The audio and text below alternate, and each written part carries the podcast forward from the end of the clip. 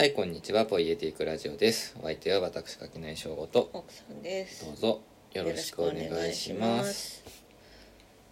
ということで年が明けまして、開けましたね。はい、前回のね録音は明けましておめでとうって言ってるけど。でもあ元旦配信簡単配信だったけけどど2023年に撮ってるからこれは2024年録音染めでございます。おめでございます。ということでね。今年もよろしくお願いし今ます。年もよろしくお願いします。でもこれ本当にリアルタイムでさうん。聞いてくださってる方がさいるのなんか不思議よね。うん。って思うよ。なんかさうん。あのー今年は文芸誌をたくさん読むんだけどね。はいはいはい。文芸誌とかってだからなんつうのだ雑誌ってさすごいさあれなわけじゃん。単行本と比べるとフレッシュなわけじゃん。うん。だけどさ遅いわけじゃん？その印刷に回すまでのさ印刷に回しまあ1て流通するまでの考えがある。書かれた文字のさうん。鮮度っていうのはさうん。まあ長くても数数ヶ月ぐらい空いてるわけだよね。うん。最新なのに。うん。角が取れて丸みが出てやってる。そうそう。いやだからなんかそれすごいよなって思うんだよ、うん。そのなんていうの？遅さ？うん。はい早いけど遅いわけじゃん、はいはいはいなんかそうなんだよなって思うよまあ1週間前の日記も別の人というかなんか人事で年をめちゃうみたいな。いやそういう話じゃない。ああそういう話そういう話。でだから毎日書いてるとさそのどこまでさなんかこう普通に地続きの記憶としてさあるかさないかさうん。分かるわけじゃん、でまあ小説とかその別に作中主体と自分が一致していないものでもさ、やっぱり書いた本人からするとさ今だったらこうか分かんないとかさ、あるわけじゃなんだだからさ直せないんだよね。うん。そうだね。印刷するとうん。あちょっとあれ止めとくか。ありがとう。思うはい。そうなの。いやだからなんかねそう印刷物はだから誤字脱字ぐらいしか直せないというかいう感じがある。うんうん。けど、うん。またそれがおもろいなって思ったっつう話です。うん。うん。ポッドキャストの速さと比べてね。いやポッドキャストも遅いんだけどね。うだって1日2日は開くわけじゃん。んうん。でまあ僕は別にその配信サービスに最近聞いてないからさちょっとしてから聞くわけだけどさ、もう何喋ってるか分かんないもんね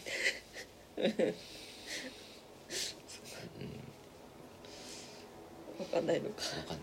あでもまあ前回はそういう話をしたよね僕はね。あしてた。過去がないっつう話をしてたからね。怖かった。そうそうそうまあっていう感じでしたけども。うん。今日はねじゃあ年明け。はい。1月4日にはい。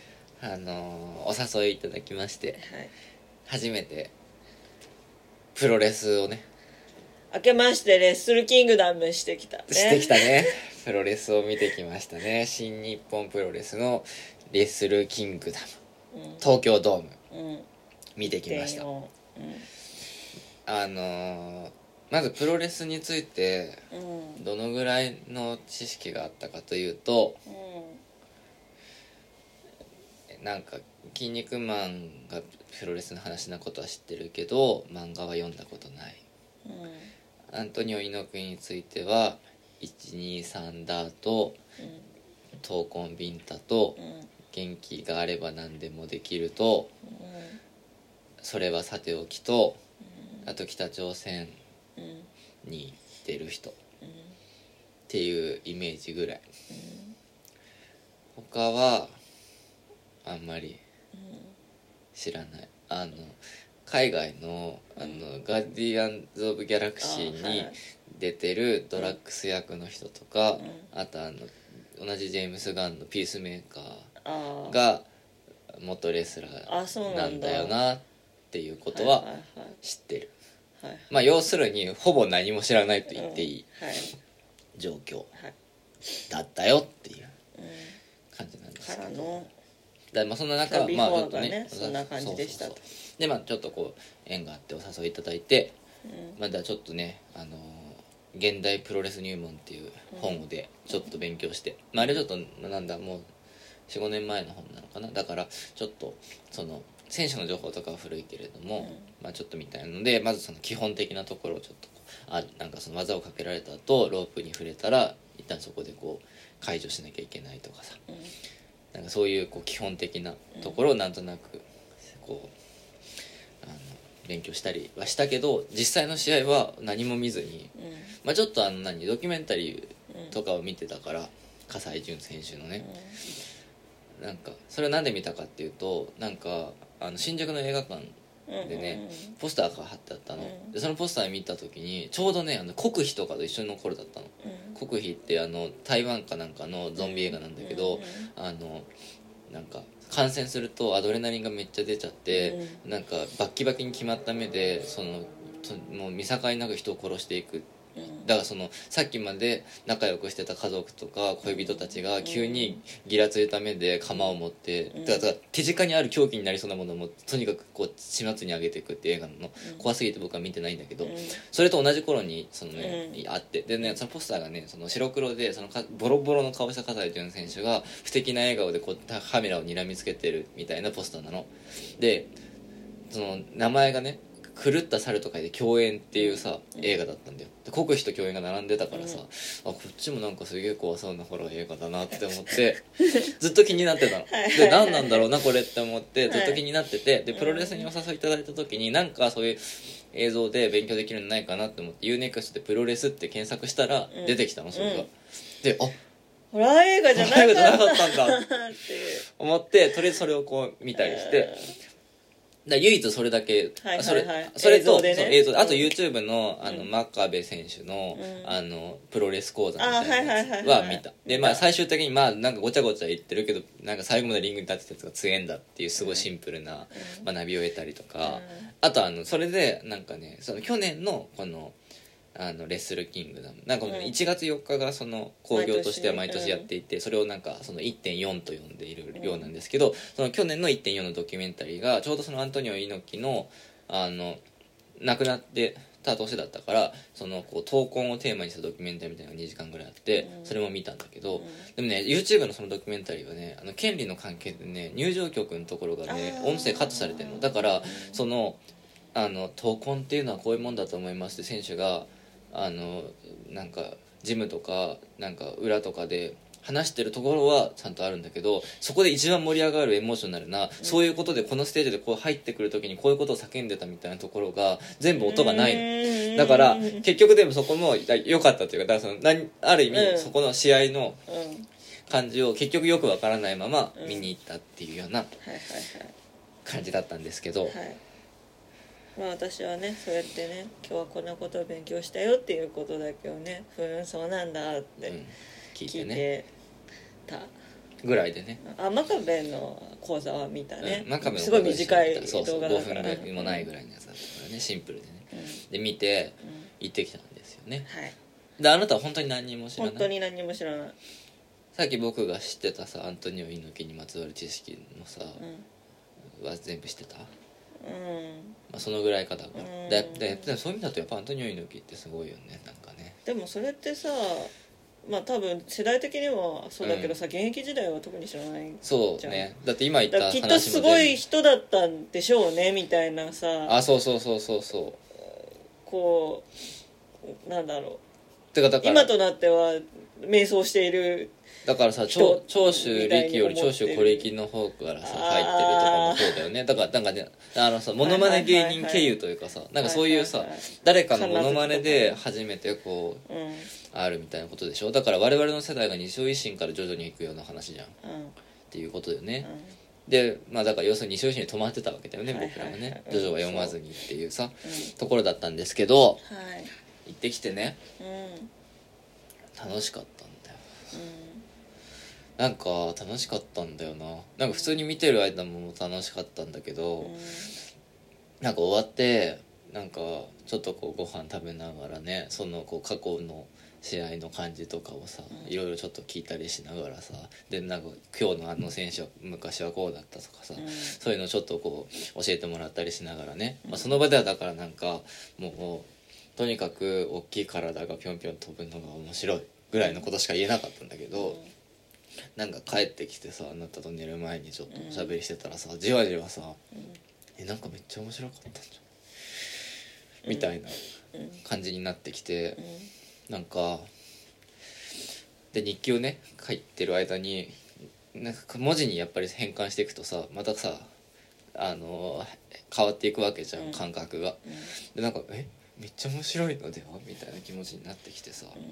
であのなんて言うんだろう。この NJPW、うん。これが新日本プロレスでしょニュージャパンレスリングだよね、うニュージャパンプロレスリングかんうんのさあの NJPW ワールドっていうね、うん。その新日本プロレスの過去の試合とか、うん。まあその本実際の試合のその中継とかが見れる。うん。あの配信サイトがサービスがあってさそれに登録してね、でその1.4の映像をこう見返してああやっぱり面白いなって思いながら、1.5のねうん。翌日にもうやってるんだよ隅田はいはい。区のさ、体育館で。体育館でその試合の中継もねうん。見てね。ちょっとこう今うんだいぶ温度感が高まってますね。ハマり始めている。だからちょっとねこのねしばらくねゾンビ幽霊でこう 2年ぐらい23年ぐらいうん。随分こう長くねうん。来てたんですよ。はい。自分の中でのテーマとして、うん。もうゾンビ幽霊。うん。明治。明治近代。まあこれはそもそも幽霊から明治に僕は言ってるからね、うん。でも全部一緒なんだよ、うん。幽霊から幽ゾンビから幽霊への関心が移って幽霊のあのことを考えていると明治の頃のオカルそト明治だよね。要するにその急速にその世の中が変わっていくうん。中でその近代というものに対しての対処の仕方の一つにそのオカルト的想像力があるっていう話でまあちょっとこの辺は全部つながっていったわけですよ、うんうん。でそこでだからもう僕のこのこの23年の読書傾向っていうのは、まあさうん入ってきていて、うん。でそこにさらにあの実話怪談っていうねあの、うん。ポエティックラジオの浅香すみさんとか高田小田さんがね、あのいらしてくださったりもししてますけど実話怪談もだからまさにその現代におけるそのオカルト的想像力の、うん。ていうかまあそのあたりの話とあとはもう単純にその文芸としての文体論としても実話怪談っていうものが非常に面白いっつうのでちょっとその実話怪談のねうん。本とかを、まあ、読んでいったわけですよ。うん。だから僕のその Kindle Unlimited っていうさ Amazon のサービスがあってね。それは竹書房怪談文庫って月に5冊出る実話怪談のあの本がね読み放題になるからうん。入ってたわけ。だけど今となってはねうん。もうライブラリーにあるのうん。あれもう消しちゃったけどいっぱいになってたからうん「あの週刊プロレス。うん」あとは棚橋さんのうん棚橋これ広社長？うん、社長はなぜ新日本プロレスを変えることができたのかっていうねうん。本とかね、そういうのがねうん今うん Kindle のライブラリーには入っていてね。さこの前まですごいあのおどろおどろしいさすっごい怖い表紙がずらっと並んでたところに、うん。今もうなんかムチムチしたおじさんたち筋が。筋肉だるまがぐわーってたくさんいるなんか暑苦しいのベクトルが変わっていった感じがあってね、はいはいはい。ちょっとこう Kindle Unlimited そろそろ解約してもいいかなって思ってたこのタイミングでうん「週刊プロレス」がうん。実は怪談と取こって変わった。うあの競っていくというかねもう一緒にこうなんか読むもの増えちゃったむしろみたいな感じでもあるんですけど、まあだからちょっと今日はその辺りの話をね、うん。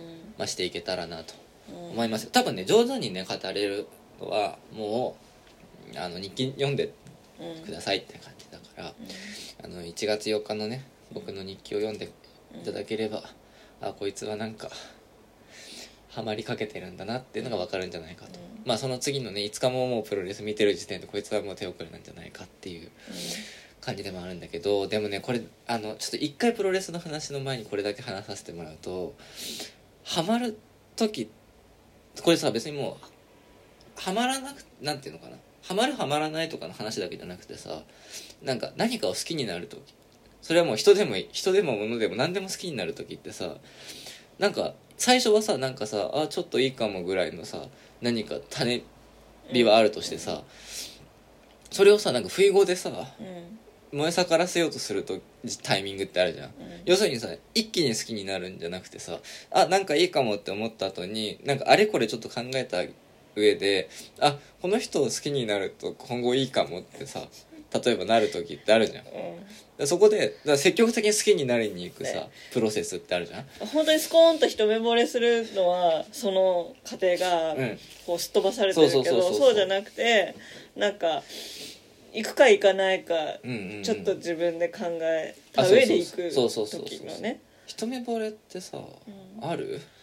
私はだって本田レオを見にコンボイ行って山の光ずっと見てたからああねそうだね。そうか。ダメだって思う。確かにあるわねごめんけど、うんうん。もう一緒に出てこないでくれみたいうんうんな、うんうん。あのそのさ二択を迫られうんうんるっていうとさ他の演者に悪いけどそさ、一緒に出てこられるとさこうんどっちかしか見れないからね目が。う一応推しを見に来た来てるけど、うん。そうそうもうあ重なダメっていく見見ちゃうっていうのはあるから山野光の踊りに関しては一目惚れだなっていうのはあるけどうん。でもなんかそれとねなんかその後通うかどうかとか、うんうんうん。あそうだからそうその例えばそのまあ色一つのことだけをやってる人じゃない場合、うんうんだから山野光は役者をやっている、うんうんうん役者としてどうかはちょっとわからない。みたいな。時にもうその盲信的にうん。とりあえず応援するぞってなるかどうかはちょっと別ですねっていう。そうだね。なるほどね。うん。いやだからあなたはさそれこそさ、うん。昔からさ、そのライブだったりさ、うんうんうんうん。まあそのお芝居だったりにさ割とさ、うん。通うじゃない、はい。でなんかなんていうのそのしかも決まったさうんバンドだったりさ、うん。決まったこう作品をさちゃんと追いかけていくっていうことをするじゃん、うん。それってさのさ最初ってさなんか一目惚れ的にさもうこれで追いかけていくんだってなるのかさどうなんだろうなってあでもまあやっぱりタイミング？うん。だからそのコンスタントにライブをやっているかっていうのはめちゃめちゃ大きいし、うんうん。だから私は生で見れないものはうん。あんまりえ手を出したくないんだよね、だからその活動休活動が不安定なバンドは、まあなんかタイミングが合えば行くけどみたいな感じうんなるほどね。があるうん。からまあだからその活発な時期に出会わないんのはもうそういうこう巡り合わせだねってうんなるほどね。思うことにしてそうか今そうねなんかなんかなんていうのかな。僕もだから基本的にさなんかあんまりないの一目惚れは。なんか決め結構決めるんだよね。うん。ゾンビの時もそうなんだけどさもう今日からこれを好きってことにするって思ってそう振る舞うことでうん本当に好きになっていく。うん。みたいなことを割としがちなんですよ、うん。でプロレスはだから今その状況でなんかあこれは好きになりに行こうと思って今好きになりにうん行くぞっていうさのの3日目なんですけど。うんでなこのじこれ楽しいんだよな。でこれなんかその好きになりに行くとかハマりに行くとか言うとちょっとさなんかさあれだけどさなんていうの？なんか研究とかさ勉強とかっていうのもそういうもんなわけじゃん、そのなんか強化習慣みたいな。あそうそうそう。今日今はこれをテーマに勉強するぞって決めてさ、それができるようになっていくみたいなのさ。なんか多分一緒な気がするんだよね、でなんかとにかくそれが今ちょっと面白そうだなって思って。でしかもなんかいろんなアプローチがありそうだから、なんかどのアプローチからいこうかみたいなところで、うん。今すごい楽しみだなって思っていますと。うん。いうところでね。でもともとうん。このねプロレスにお誘いいただいたのが、うん。あの桜井敦を忍ぶ会っていうのを、まあ個人的にひっそりとね。まあもともとは前夜祭だったんだよね。次の日ライブそう元々ライブで。でなんかみんなチケット持ってるから、うんうんそうそうそう。じゃあ過去のライブでも見てね。なんか久々にあそうそうそう。誘ってくれた人は結構久々先輩でだからその爆竹の先輩でね。昔知ってたけどっていう感じ、ん。そんなに最近のライブ全然行ってなくて。だから20世紀、うんうんで僕は逆に爆竹しか知らないで僕は逆にあの21世紀というかれ令和の爆竹しか知らないっていってういうのでね。なかなかあれな。一応平成からあ令和まで。うん、でもそれでと爆竹もだからじわじわなんか好きになってたな、うん。でライブに行く前からねなんかじわじわ聞いててさ、うんうんとかもあるから、ん。だなんかそうでもあれも本当にだからその何これからあでもだから一目惚れっていう意味だともうあの有明でそう有明で見た時のもう帰り道にそう急にファンクラブ入る。ク入るのは割とまあに近かったかもしれないけど、まあでも前からもともと準備はしてたからな準備してた。半年ぐらいね準備してた、ね、準備してたしなんかそっからそっからださなんかそこで一目惚れしたのはそのこの後ちょっと詳しくは話すけどパフォーマーとしての桜井敦だったうん。かもしれないけど割とそこからじわじわと好きになっていったのは爆竹というバンドうん。だったからちょっとこれから本当にどんな形になっていくかわからないけど、まあ、武道館のね爆竹現象も行ってきましたがはい。なんかねちょっとそのなんて言うんだろう。なんかまだ楽しみにできるなって思ったんだよ。うん。だからまあちょっとこうこれからのそのねバンドとしてめがけていきたいなっていう話はちょっとあんまり深追いすると泣いちゃうって収集がつかなくなるから引き戻すけど、でその場でねその桜井氏の話をしてる時にそのパフォーマーとアクターの違いみたいな話をちょろっとしてたうん。ですよ。でそれ何をしてたかっていうとそのねライブにおけるその爆竹のライブにおける桜井氏のステージングもう舞台上でのパフォーマンスっていうのはものすごい素晴らしい、もう本当にねなんかほんのちょっとの身振りとか視線の動かし方だけで何かもうあの起承転結のある分かりやすい物語みたいなパッケージ以上のなんか物語性がそこにこう付与できる、人だったなっていうのをすごい思っていてでなんかでそれがすっごいもうすこれはやっぱりそのもともその演劇でね勝てないんだよセリフは歌に。っうん。ていうのにすごいこう思い知る経験でそこが何より嬉しかったんだけどあのその後にもうなんかいよいよハマった時にね過去のそのさミュージックビデオとかをさこう見ていくわけよ。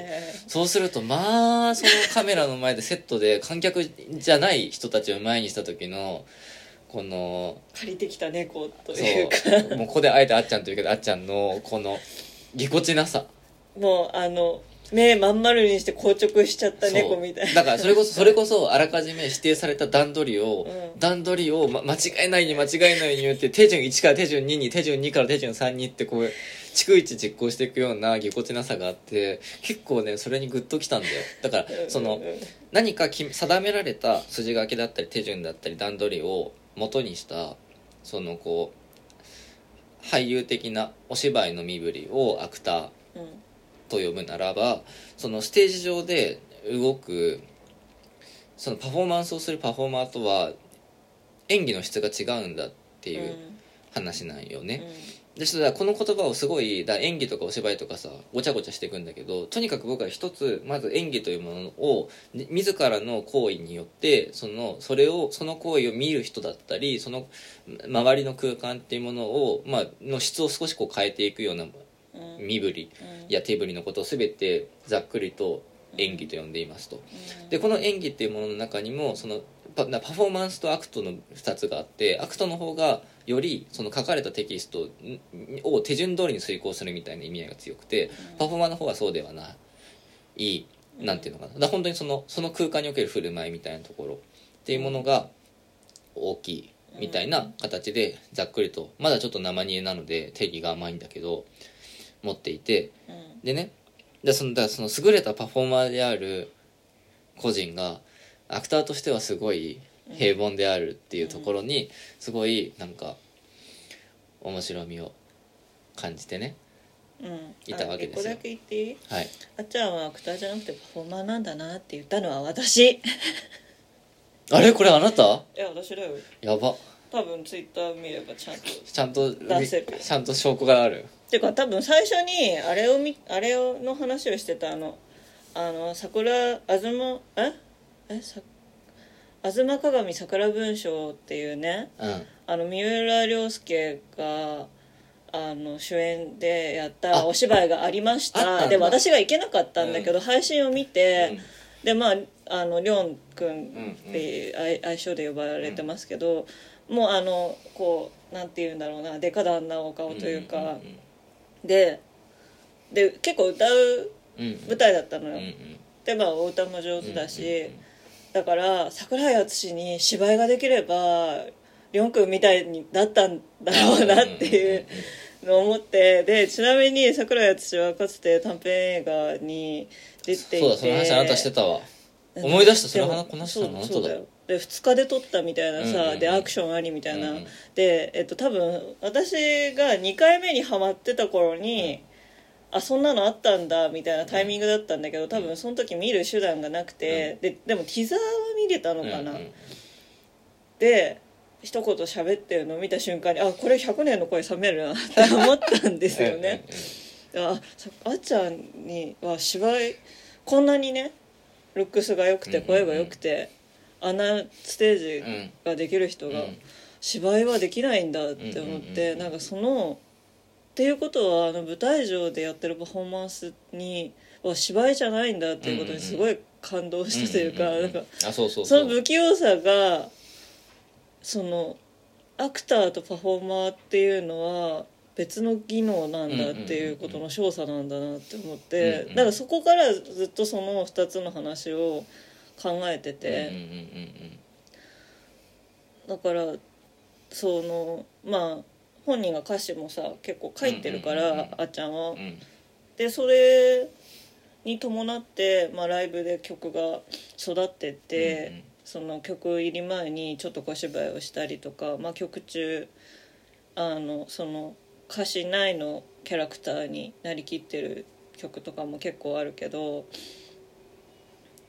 あれはその何か筋が与えられた筋書きでやっているのではなく本人がこの曲をより良くするためにのパフォーマンスとして出てる。だからなんかその差がさなんか言葉だとうまくうん。言えないというか、まあ、両方演じるじゃんうんみたいな感じがするんだけど、なんかこそのプロレスを見て思ったのはなんか虚実のねうんどちらに重心があるかうがアクターとパフォーマーのうん大きな違いなのかなっていうのは思っていて基本的にアクターっていうのは総合芸術じゃない、パフォーマーももちろんそうなんだけど、うんそのまあ絶対なテキストというものがあり、うん。演出があり、でその2つは一人芝居だとしても絶対存在していると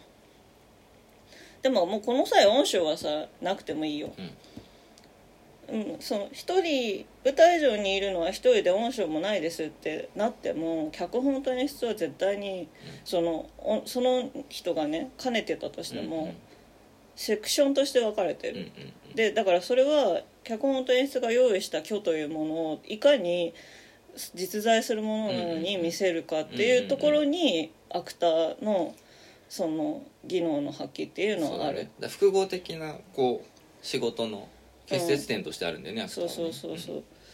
だからその今日実のとして現出させるっていうものがアクタうんうんーうんだと思うんだけど、パフォーマーあっちゃんのことを言えば、その限りなくぴったり重なってる瞬間にだけ現れるもの。うんうんうんうんなんだなっていう。なるほどね。ちょっと試しに行ってみるけど その虚実のさ、うん。話が、まあ、それこそプロレスにもバンドにも共通する、まあ、それこそ僕はエッセイについて書いた時もエッセイについても言えるけど、虚実というものがまずじゃあ一つさ対立概念として出すとしてさ、うん。その虚というものを実の側に寄せていくというか虚のそのあらゆるその複合的な仕事を統合するその自分の体を通して統合することで虚のものを実のものとしてこう実現するものうん。がアクターだとするとうん。パフォーマーの方はどちらかというと自分の体とかまあその身振りとか実際のものが先にあるわけだよね。でその,、うん。その実際にあるものがどんどんその誇張されていくことによってちょっと虚構じみてくるっていう、逆のそのベクトルが虚実に対して働いているうん。と言えるかもしれないっていうぐらいのの今思いつき。いやでも今今今今あなたの話を聞いて、うん。そのそれをこうすっきりとね、うん。そのその綺麗に定義的なじみた言葉にまとめていくとそういう言い方ができるのではないかっていううん。ふうに思って、てかあなたはそう言ったんですよね。そういった、から伝わってるようでよかったです。いやそうでもさそうでもさちょっと一回ちょっとさ、はい。軽く済ませるけどさ、さそのあなたの話がさ、あまりにさいい話すぎてさ、すごいもうすっかり自分のこととして考えてたわ。うん、今すごいなんかなんていうの？ずっとね、うん。いやまさかまさかそんそさすがにそんなことないから主語、うん。私たちうんで喋ってるんだろうって思ってたらいやこいつ自分が考えついたと思ってるわって思って。いやでもねででさすがにはい。さすがにさすがにこれはそうだね。言言わせてほいやしかった。いそれは言った方がいいと思う。うん。でもねこれちょっと一個でさらにもう一個分かったの。僕ははあなたが考えたことを僕は自分で考えたことだと思いがちじゃん、こうん。れなぜか分かった。パフォーマーなの？いや違うの。あなたが言ったこ入力をうん。ちょちょっとその整理したり自分なりにすっきりと図式化してあなたにこうでしょっていう時、もう僕はこの時点で僕の考えになってるんだよね。で感覚として、で今今はまさにそうだったわけじゃんそのうん。虚実の中での考えは、そもそもあなたが全部すでに言ってたんだけどそれをなんかまとめてみたんだけどこういうことだよねって言ってる時にすでに自分の中で「おお自分の考えたことだ俺」ピタゴラスの定理完全に理解したからピタゴラスだわってこと。そうそうみたいになってるところがあるなってうん。思ったうん。から怖って怖いね。思ったけど、まあ、でもだからそういうことを我々は考えてたわけですよ。はい。っていうのをその忍ぶ会というかねうん。の時に話したら、じゃあプロレスはちょっとそういうの面白いかもしれないっていうそうそう。のでね、でまあもともとそこでその僕もだからプロレスについて全然知らなかったけどちょうどねそのね直前かまあてかまあ何度もさありがちなところでさなんかそのやらせとかさ、うん。何かそのなんていうのかなあのあらかじめ決まってるものについて、うん。なんかわざとこうさうん。ふっかけてさうん。盛り上げていくみたいなことをさ揶揄的にプロレスって使う人あがいてたいてでそれに対してプロレスファンが怒るみたいなさ、うん。うんことが割となんうん。そういうこのはインターネット上のさ一つのさ不毛な小競り合いとしてさ起きててうん。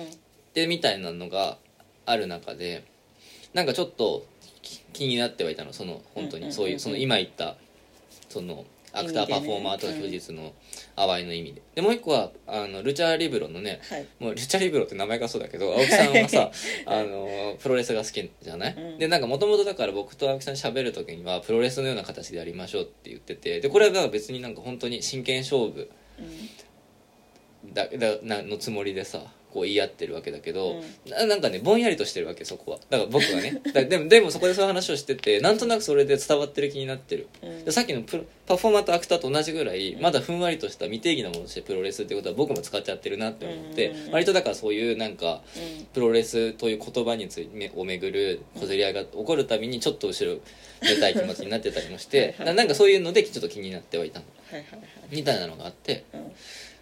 まあさうん見に行ったはい。わけですよはい。前置きが長くなりましたけど長ね でもここ大事なんで。大事。あのねでちょっとまあいろいろあったの。うん。でまあちょっと詳しい話はとかさ選手のさもあれこれの話とかもあのしてもいいんだけどちょっと多分そういう話はねそれこそ僕らがそれより面白く語れる人がいくらでもいるだろうから、うん。まあそんなにしないかもしれない、てかまあそのなんていうの？まあ見てない。みみそう数見てない。み。だってだからなんかとりあえず今回そのうん。1.4と1.5の,、うん。まあそのこう試合を見てみた中で今感じている、うん。その何も分かってない素人の所感としてちょっと残しておきたいなって思ってるんですけどまあ多分一つ鍵になるのはそのアクターとパフォーマーっていう話。でこれの参照項としては爆竹や、まあ、そのバンドの演奏っていうものともう一つは2.5うん。主に2.5演劇。まあ別に2.5に限らなくてもいい。っていうものが、まあ、2つこう出てくるかなっていうふうに思ってうん。いて、まあ、どっから話すのがうん。いいかなっていう感じなんだけど。あーなまあちょ天狗に接続するかもしれないけど、うん。そのさ見終わった後にご飯食べてるって、そのあのこうヒール闇落ちみたいなのがうんうんうん。あるんだよね。うんあそのるねタッグなんていうの？味方同士で戦ってたのに、うんうん。裏切ってだから2対2のタッグマッチ、うんうんペアのねうん。か善玉と悪玉の2対2ってやってたのに裏切って3対1になるっていう新手にプリみたいはいはいはい。なのがあったんだと。うん。うんでそのあのこの成田蓮うん。選手が海野翔太、うん海の翔太。ペタッグだったのにうん。裏切って闇落ちして。成田蓮がね闇落ちして悪いやつになっちゃった、ね、なっちゃったんだけどでそれのこうなんていうのなんかリベンジ戦じゃないけどさ、こうもう闇落ち。裏切り者との戦いなんとだよね。戦いになったんだけどなんかちょっとあのキャラうん。あんまり合ってないよねみたいな話あをしてて。ね、ななんかそのまあ誰が闇落ちしますとか、うん。誰が裏切りますとかっていうのはその本人だけのプロデュースだではなくてあの会社としてこうムーブメントを作るために筋書き自体は、まあ、あっていいよ、うんうんうん。っていうかまあ多分あるうんし、それをマジで無作為にやってるとすごい怖いわけじゃん、うまくいかなくなっちゃうから、アドリブはちゃんと練習してるんだよっていう。話で。ジャズの演奏のアドリブがね。でだからキャラをキャラ変しますはいいけどそのキャラがなんかその本人らしさがうんとしっくりきてないとなんかこうちょっと見てて不完全燃焼になっちゃうよねみたいな話をしてるのを聞いた時に、うんエーステの話だって聞いてたんだけどだからあの多分ちょっとその演劇2.5エーステはもうちょっと微妙に私の中で文脈が分岐しちゃっていて、だからまあネルケのキャスティング？うん。うんうん全般によく言われることとして、魂が似てる子をキャスティングするみたいなことを言われるわけ、ああそれは面白い話だ。はい。だからあれだ。新横浜の小学生が1 8 0センチでもいいんだ。あれはマーベラスなんですけどシネステは。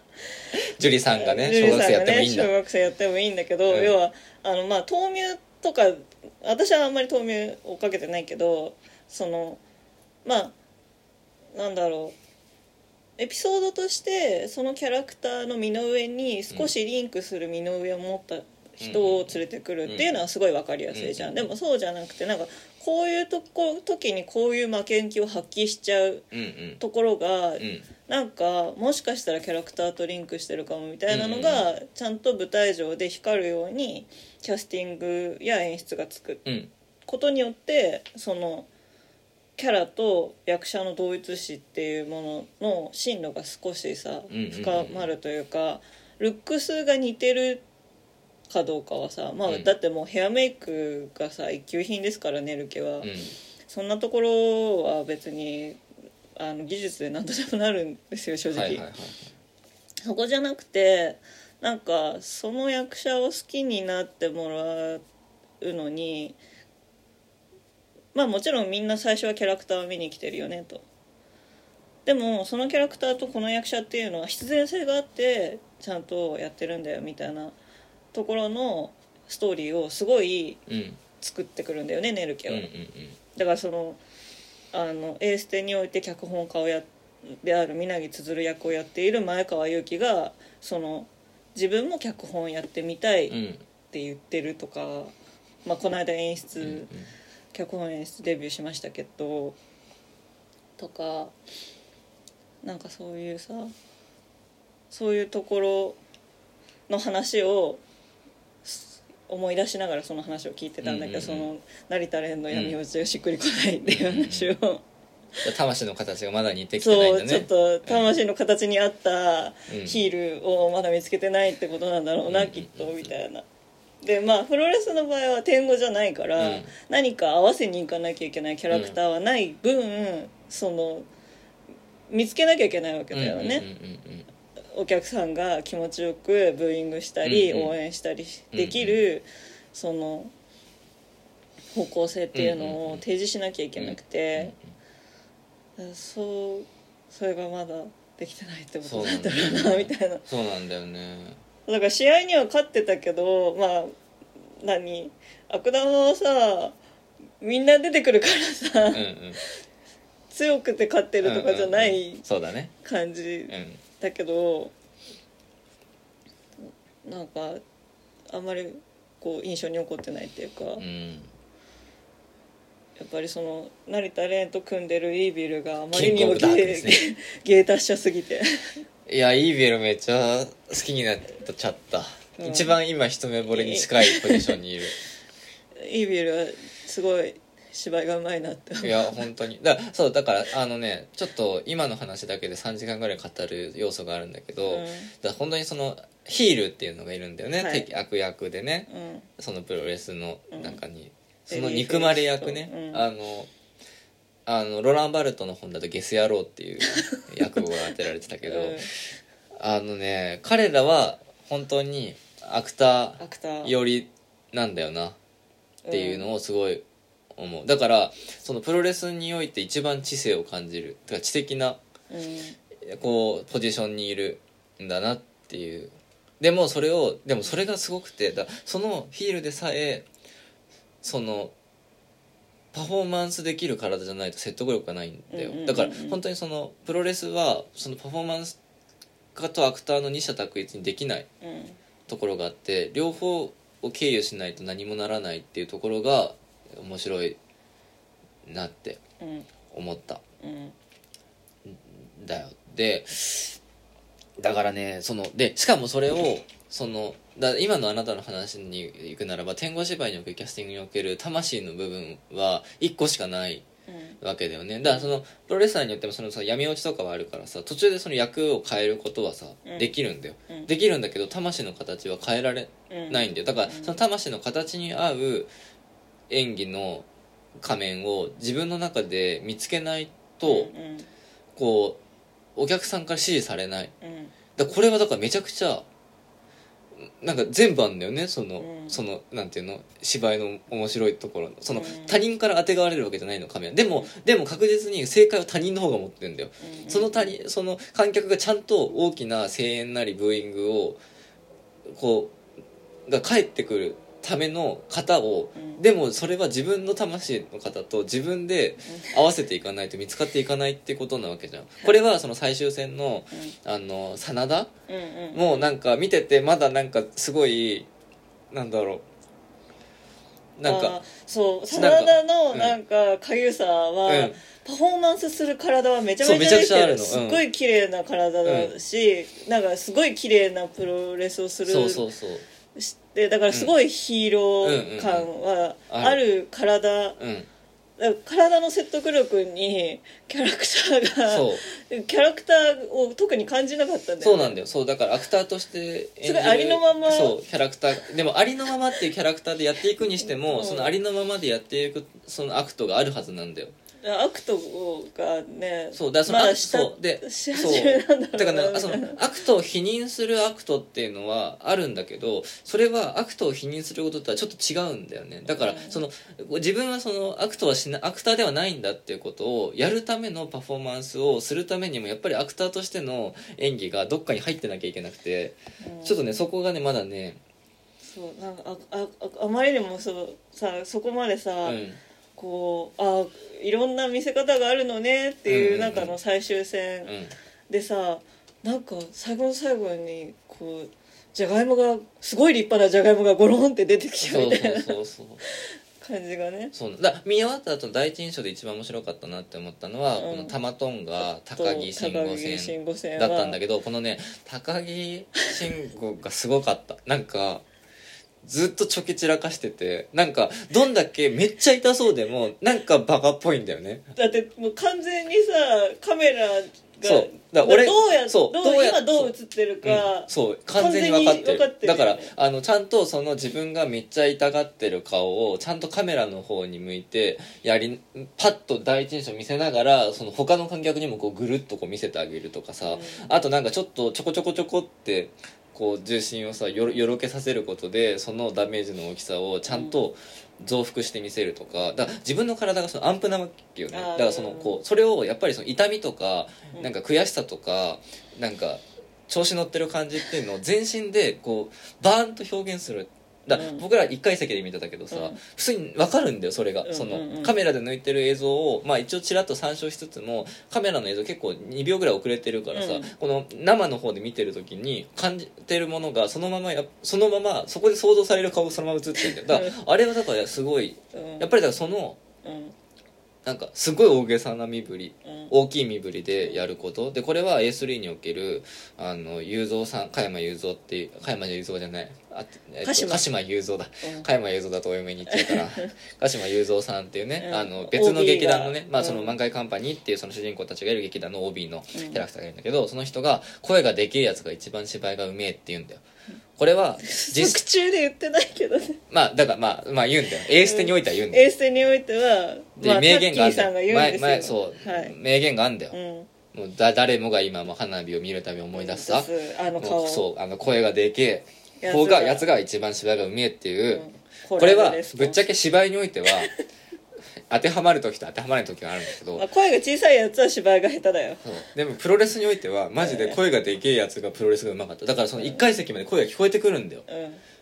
それがでやっぱり声が聞こえてくるレスラーはやっぱりうまいんだよ。うんでなんかやっぱ見ててわーってなるんだよ、うん。だからやっぱり声がでっけえそして体がでっけえそして身振りがでっけえ全部がでっけえっていうのがすっげえ大事な世界なんだっていうのをすごい思ってそういう意味だとやっぱりだからそのあのそうわ技とかその試合中の身振りはすごい大きくて綺麗なんだけどなんかそれ以外の部分でのうん。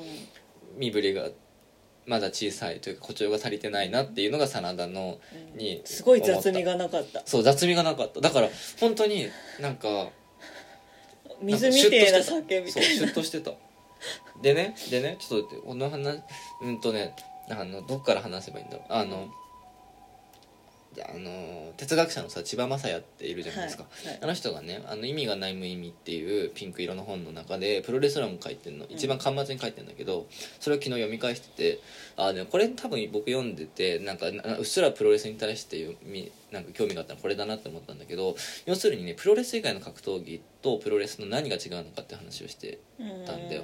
で何が違うかっていうとプロレス以外の格闘技、まあ、特にそのオリンピックの競技になるような競技性の高いものっていうのはあの効率を求めるスポーツなんだと。だ勝利に向けての効率を求めに行くスポーツ最短距離を目指していくスポーツなんだと。でそれは要するにこの新自由主義っていう便利なタームをあまり使わない方がいいんだけど一一わざあえて使うと新自由主義的な今のこの世界の中で最短距離で成功するっていうことの比喩なんだと。だからその競技選手っていうのはとにかくストイックに一点突破で最短距離で勝利を目指して成功を収めていく。でそれは本当に今のこの資本主義社会の中でまあなんか一発当てる的ななんか何かでもう一発当てて早期退職しますみたいな世界と同じうん。ものなんだと。うん。だ要するにでもそれは一つ成熟した大人の世界と今の現代社会によっては言えるかもしれない。でそれに対してこうプロレスってめちゃくちゃ幼稚なんだと、うん。その幼稚さって何なのかっていうとそのとにかく試合は長い方がいいってだからその何相手の攻撃はなるべく全部受けた方がいいっていう美学がそこにあるんだと。でこれはどういうことかっていうと、まあ、ちょっと千葉雅也はなのでね、まあ、あのあのあれこれ割とその男の子っぽさとかそのヘテロ男性の性意識みたいなものについての論評になっていくんだけど、まあ、あの要するに簡単に言うと佐渡っぽいのがその新自由主義的な競技の格闘技だとしてプロレスっていうのは非常にマゾスティックなんだとで,、ま、でおとあの柴正流に言うとヘテロ男性っていうのは自分がのマゾ性を否認してその抑制することでササディズムに寄っていくっていう、まあ、その社会構成的なものがあると。だからなんかこうセックスする時とかでも自分はとにかく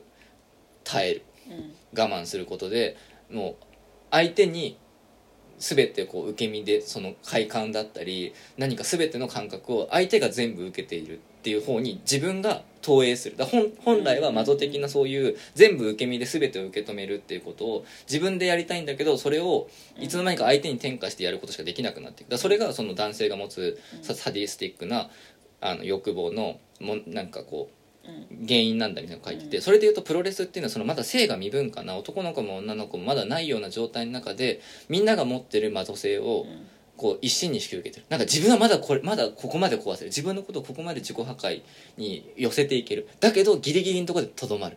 だこれは言うならば階段が3段ぐらいある時に飛ぶ。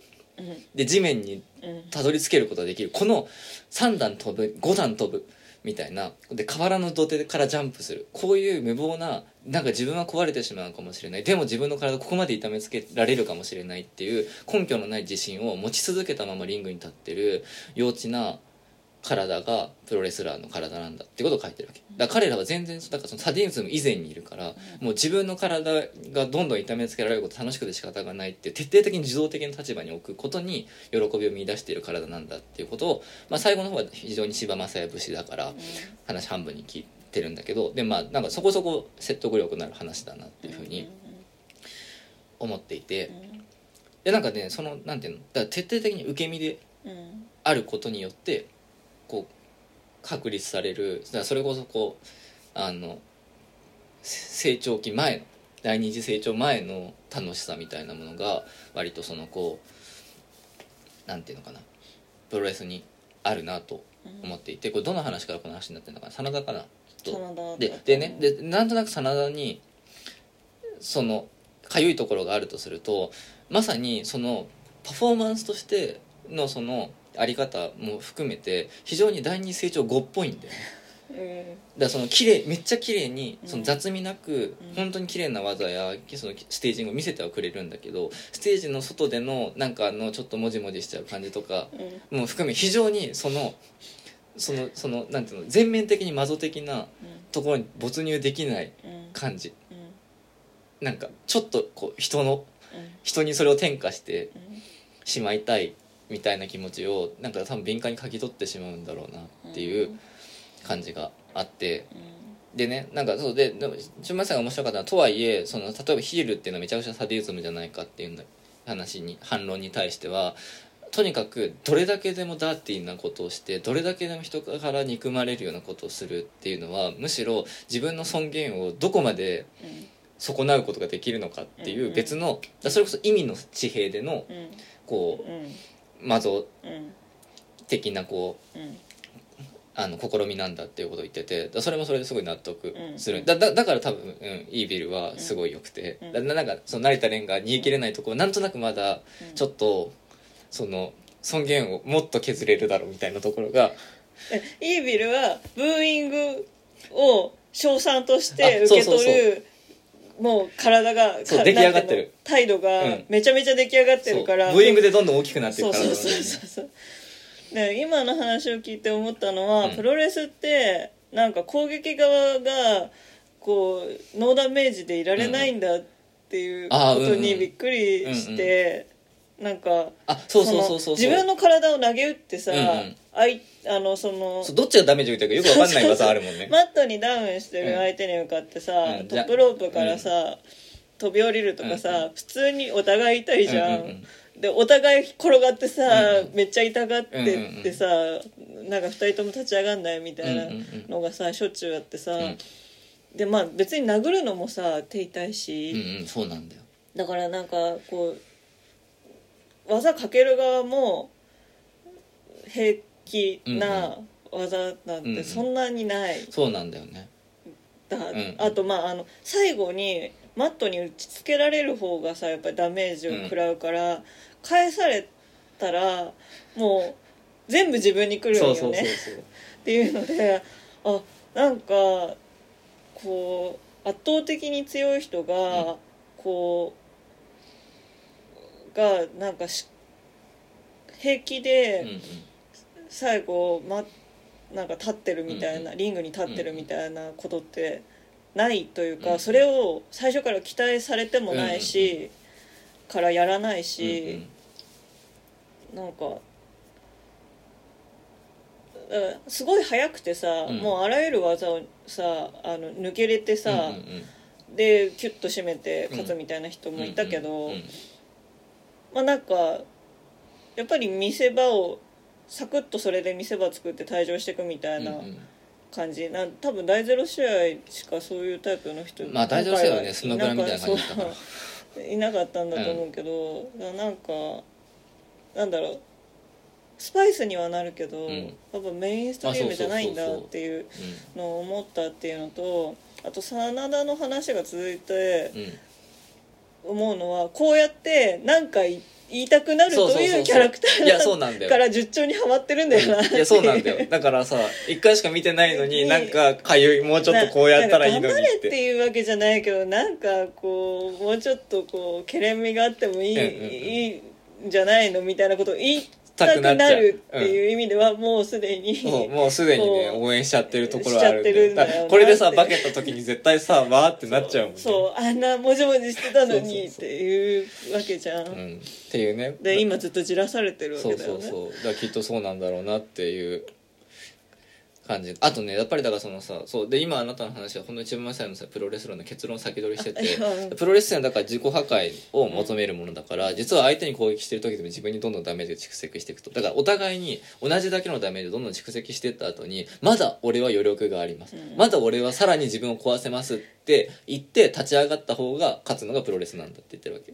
だからいかにそのその最効率よく自分の体力は温存したまま相手を徹底的に殲滅するかっていうのとは全然違くて、うん。俺はここまで痛くできるよ、うん。俺はここまでできるよっていうのをうん。こう我慢比べしていった後に残るっていうすげえだからバカらしいんだよだから俺は101回耐えられるみたいな。あそうそうそう。じゃあ俺は300回耐えられるみたいな。そうそうそう。いだからさあの 子供の頃のかけっこでさ、うん。もうさヨロヨロになってさ走れなくなるまで走るとかさ子供の頃って遊ぶじゃない？まあ、知らないけど、僕はやってたんだでなんかそれのさ楽しさっていうのはさ要するにさもうもう無理ってなる時が楽しい。うん。でもそこでもう一回「いやー!」って走り出すのが楽しいうんわけじゃん、うんだからそれに近いものを感じてさだってなんかさでかい体が2人ともさもうさお腹出してビーンって大の字に寝転がってさどっちも立ち上がれないみたいなさ、うん。時間が結構あるじゃない、うん。あの時間結構サビなんだなって思って、うん。そうだよね。そう。なんかね。そうだからあの寝っ転がってる2人ともうん。フリーで寝っ転がってる時は別にカウントされなくて、そのまあレスリングだかうんうん。ら背中が3秒ついうんうんたらっていうのはレスリングもうんうん。一緒ようんね普通に競技の。うだからそのなんか技んうん。かけられて3秒動かないうん。とそれで負けになっちゃう。3カウンっトでね。うん。ていうさもうそれこそ我慢比べなわけじゃん、うんうん。なんかそうというかそういうそういうシステムというかその競技ルールが先にあるからうん。こうなってるのか、こういうエンターテインメントにするためにこうそういうルールに落ち着いたのがかどっちなんだろうっていうぐらいよくできてるいやよくできてるよね。そう。でしかもだから本当にさよくできてるよね。アートなんていうのかな。ちょっと今の話題からちょっとずれちゃうかもしれないんだけど最近ねあのねこのねあんまりなんかツイッターで流れてきたやつでなんかねレガスピさんっていう人がいるんだけど、うん。この人がなんかバンドについて特にそのあのマスに訴えかけるようなロックミュージシャンについてあれこれ書いてるツイートがあってそれが結構面白くて何が面白いかっていうともうパソコン1個で音楽が作れる時代にバンドをやってる人たちの意味のなさがにどうしても惹かれるんだってことを書いてたの、うん。ちょっとこの人の話を自分なりに要約しちゃうって話すと、要するに個性の発露としてバンドっていうのがあるみたいなマスイメージがあるけどあれは嘘だと、うん。だって4人も5人も集まってみんなうんうん。音を同調させなきゃいけない、うん。同期させなきゃいけない。だから一つのリズムにめっちゃストイックに合わせないと演奏って成り立たないんだよと。だからどれだけ破天荒そうなこうパブリックイメージがあってもやってることはもうど真面目うん。とにかくめちゃくちゃ真面目に音を同調させる。そのもうチームプレーチームプレーをしなきゃいけない。だある意味自分の個性をどんどんそのリズムの方に明け渡していかなきゃいけないっていう、うん。うんめちゃくちゃそういうことをやっている。うん。その無意味さが面白いみたいな話していて、で僕はそれを読んで思ったのはでもとはいえめちゃくちゃ個性が出るじゃん、うん。演奏って、うん。だでもだからそのめちゃくちゃ個性が発露するタイミングって全てを明け渡した後でめっちゃまじ生真面目に何かに同調しようと思った後なんだよなってでその後に初めてその破天荒さって出てくるんだよなっていうのをうん。すごい思って。でこれはさっきの慣れた蓮の話に戻るんだけどその魂の形が似ている俳優はさだど真面目にどれだけそのこう役に没頭したりとかその役の段取りをさ完璧に遂行したり演出の意図をちゃんと組んだりとかさっていう形でどんどんどんどんど真面目に生真面目にその舞台のこの芝居の作品世界っていうものに同調しようとすればするほど何か魂が輝き出してしまう瞬間っていうのがあるわけじゃん、ん。でもそこで逆に俺は俺だからっていうので先に自分がが上物として乗っちゃうというかさその作品世界に同調するわけではを目指さない人っていうのは何かで突出することあるかもしれないけどやっぱりそんなに輝か魂は輝かないんだよね、やっぱ魂を輝かせるためには何かちゃんとそのめっちゃど真面目に同調する必要があるっていうのがなんかこう一つある気がしていて。でなんかそのプロレスにおいてはマジでその魂を輝かせるフォーマットとしてものすごいというかだなんかみんながなんかプロレスに同調しようとするわけじゃん。それぞれの形でなんかそこがなんかやっぱりねグッとくるよねってうん。思うんだようんねでさっきのそのしっくりする型を演技の型を探す間はさで難しいみたいな話をしたけど、うんでもその探してる間っていうのも必死にだからそのプロレスというものに同調しようとしていくわけ。うんうんで不思議なのはそのプロレスというものは結構みんな考えてること違うそうなのうん。に、あの空間においては割とそれがんこうん。う分かってしまう。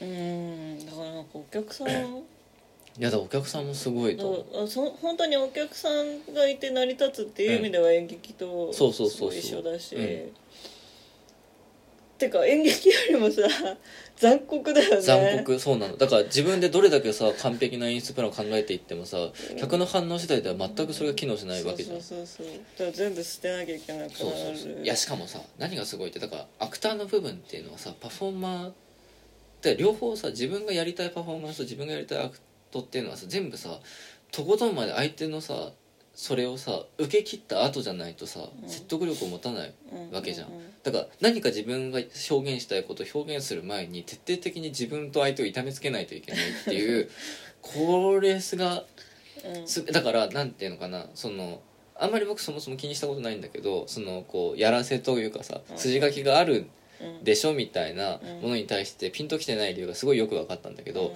そもそもその筋書きを遂行するためには 体を酷使しなければいけないう。ん。これはね普通だからなんていうんだからあのねバンドの演奏に対してだって楽譜あるんでしょとかさえーふわり決まってんでしょっていうのと同じなんだよ。ねないとだって演奏できねえからっていううんのとさ同じようなもので、なんかそう。だからそれを遂行するためにとことんまでか酷使される体っていうものはもうあるんだもん。うん。っていうのでなんかおなすごいさそれを説得的にこうなんかね見た感じがあったね。うん。うん。だから別にさお芝居もさ脚本と演出決まってるんでしょって言われてもさじゃあそれをさ実現できるあそうそうそうそう実現する芸を見に行ってるからなそうそうそう。なら別に。そうあとだから別にさあなたとにとかさ、まあ、僕もエステに関しては繰り返し見に行っちゃうじゃん、うん。もう一回見たやつなんでみんなとかあ,、と映画とかはさもうそうだよね。なんで、まあ、だってライブだってさアルバム聴けばいいじゃんそう知ってるのになんで行くのみたいなのさ、うんと同じぐらいナンセンスなんだよナンセンスだねだこっちはだからその物語というのに同調しようとしている体、うん。まあ、物語じゃなくても何かその何か、まあ、プロレスにプロレスというものに同調しようとしている体。その同調するためにもちものすごい生真面目に酷使されている体っていうものを見に行ってんだよ。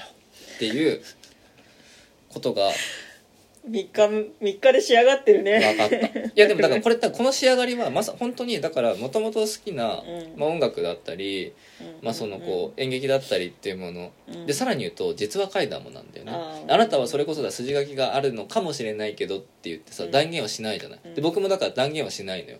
どこまで決まってるか確かにでも本当に分かんないしね。本当に分かんないんだけど、うんでもこれは実話怪談における幽霊っていうものは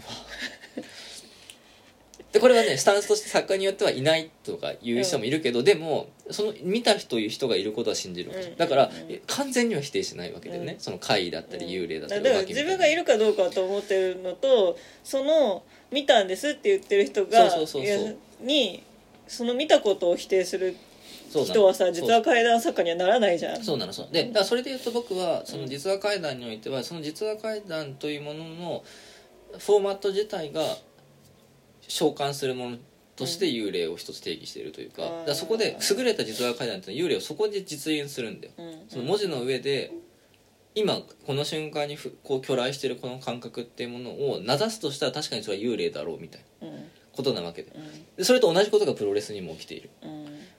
なっていう、だからそのなんていうのかな実在非実在ではないの。もう現象としてそこに現象したかどうかってことだけを見るのであれば、うん。実話怪談を読んでる間に幽霊はいるし、うん。プロレスの試合を見てる間そこに勝敗なんかないの。うん。決まってるわけがないの、うん。みたいな。うん。それでいいじゃんっていう、うん。てかそれがだってそっちの方が大事じゃんっていうのが、なんか多分態度としてもうあるわけですよ、うん。こっちに。だからもう演劇ライブ実話怪談この全てをうんうん統合した先にあるのがプロレスだったんだなっていう感じがするね。あのそれでいうとあの桜井敦の特別号が出たじゃないですか、うん音楽と人の、うんうんうん。でまあ届いて最初の方読んでて、その、まあ、ステージングの話をしててね、であのあっちゃんが大好きな一星さん、うんうん。デルジベットの、うんうん。がお客さんはライブに美しい嘘を見に来てるんだよっておっしゃってましたよっていうのをインタビュアーの人が言ったらうん「さすがお姉様」って言ってだけどいやそういうことだよそういうねことなんだよ。っていうそういうことなんだよ。だからま本当にだからねだそのなんか虚実にあんまりまあそれはぶっちゃけどうでもいいよね。そう本当にどうでもいい。だからさっきだなんかどうでもいいの。どうでもいいんだけどうん。僕はどちらかというとうんあのどどうでもいいというか嘘の方がいいなとなんなら私は思ってるから。思ってる。いやだからだから僕はどちらかというとパフォーマンスとしての芸の方が好きな理由としてやっぱり実存から始まるけどそれがあまりに極端に誇張されるたり飾られることによって虚に近づいていくという虚構じみてくるうん。のがみたい、でその場合そのきっかけとなってる実存の方にあんまり興味を持ちたくないんで、やっぱりその虚構薄く薄く飾られた後の虚構っていうものをめでたい。でこっちだけを見てたい。うん。でこっちだけを信じたい。ってなるとやっぱり実話怪談とかプロレスにの、だったりそれこそあのあっちゃんのパフォーマンスっていうものに感じる美しさってまさにここなんだよねっていう。愛しのロックスターですね。いや本当にそうなんですよね。うん。っていうのがうん。すごいこうね思うところですうん。ですがね。うん、いやだからちょっとうね、ん。いやちやばいな。うん。もうハマってるのかな、ハマってるというかうんっていうか多分さジギースターダストを好きな人はみんな好きだよ。いやそうなんだよな。今言った全てをね。いやまあそうなんだよ。うん。そう。そうなんだよ。デビッド・ボーイはもちろん好きだけど、うん。そのあの最初のジギースターダストの「スーサイド」で終わうんるアルバム、だそこで一つのキャラクターを殺すところまでをパッケージングしてでもすごいかっこいいでしょ美しいでしょっていうそのう虚のパフォーマンスにね、美学を感じる人は多分みんなライブも演劇もプロレスも好きなんじゃない？うんっていやそうそうなんだよね。う、うんいやだすごい。すごい面白かった。でもだからなんか多分今まだハマると言い切っていないところがあるとすると、うん。多分そのそれぞれのそのあの空間だったりあのこのフォーマットだったりっていうもの自体の今面白さの感じ方で、まあ、それぞれのパフォーマンスもすごい良かった。うん面白かったんだけど、うん。ある意味だからまだそこでそのこの人は確かすごい。っうんていうところに、うん。まあ多分まだね突き抜けていない、だプロレスというものはまあすでに好きになってるけど、うんうん、なんだろう。なだからだろうな。な他に団体いろいろあるからね。そうそう。だから新日本があなたの魂にと形が合ってるかあちょっとまだわからないだからそうだだからみんなの魂はその新日本の選手のみんなの魂が輝いているのは分かったと、うん。だけどここにいて俺の魂は輝くかなってことだよね。そうそうそうそう。そういうこと。あもうあでそうだからね。多分それをねだからそ結構だうん。そういう高い期待を持っってしまってるんだと思う。もうすでになんかあなんかどこかに自分の魂も共振してうん。輝くぐらいの、バチコーンとね。そうものがどこかにあるのかもしれないっていう。そね。それこそさなんかさプロレスが好きな人たちのさ、うん。あの外から見るとちょっと鼻じらむ言説としてさ、うん。プロレスで人生語る人たちいるじゃん、だかあらなんか一つのさそれさもうなんか、あのーなんか一個お約束みたいになってるところあるじゃない、なんかちょっとそのプロレスの記事とか読んでいくとさ、はいはい。すぐになんかそうやってプロレスで人生を語る、うん。でもなんか多分語りたくなるうん。ものがあるんだろうなって思うんだよ、だからそれが分かっちゃった時に、ね、だから分かっちゃったら僕の日記がすごいつまんなくなると思う、うん。全部プロレスで語り出すうん。そうだね。からうん。うん。そうだ。うん。私はバチコーンってなるとこのために私はお金を稼いでるんだって思う、それもあるよね。そう。ん。うん。いやでも本当になんかねちょっとそういうのを感じましたね。あと一旦ちょっとそういううん。こう大丈夫？うん。テンション上がる感じの話は。うん。ちょっとここからうん。あのしっとりするの？今後いや今後、うん。今今のところまではその、うん。初めて見ての感想、はいはいでここから先はここから先のうん。方針はい。の話、はい。僕の。僕のああこうこれからプロこれからプロレスどういうアプローチしていくかの話をちょっとしたいんですけど、うん。あの僕らが見に行った時のさ後ろの席のさ、うん親子、うん。うんなんか最初なんかお姉さんが座ってたんだけど、うん。なんか席間違えてたみたいで 途中からお親子が来たんだけど、なんか両方ともすごい良くてなんかずっとなんかよく通る声で解説してくれてたんそうだよね。男の子がすごいお父さんがなんかちょっともうよくわかんねえなうん。とか言ってる間に、うん。これはねこんなこいつがこうでこうでとか言ってさ、うん言ってたじゃん、うん。でなんかこれが必殺技うん。とかうん言ってたじゃん、ん。ただねあの今だから僕にとってプロレスっていうのはたださ大きい体がさこう飛び跳ねたりぶつかり合ってて楽しいものとして。だからもう本当に一つのさ現象として見てたんだけどそれを昨日ねそのあのあの映像で見るとさ、うん。うんそこに実況と解説がつくんだよ、はいはいはいはい。で実況と解説がつくともう即座に分かるんだけどあのね技名を叫ぶんだよ。うんうん本人じゃなくって解説と実況が。うんうん。で少年漫画の美学としてさ、うん。とりあえずさ技名叫ぶじゃん、うん。でなんか結だでだだだなんていうのかな。だあの少年漫画っていうのは意味がありすぎると思ってんだけど、うん。僕は。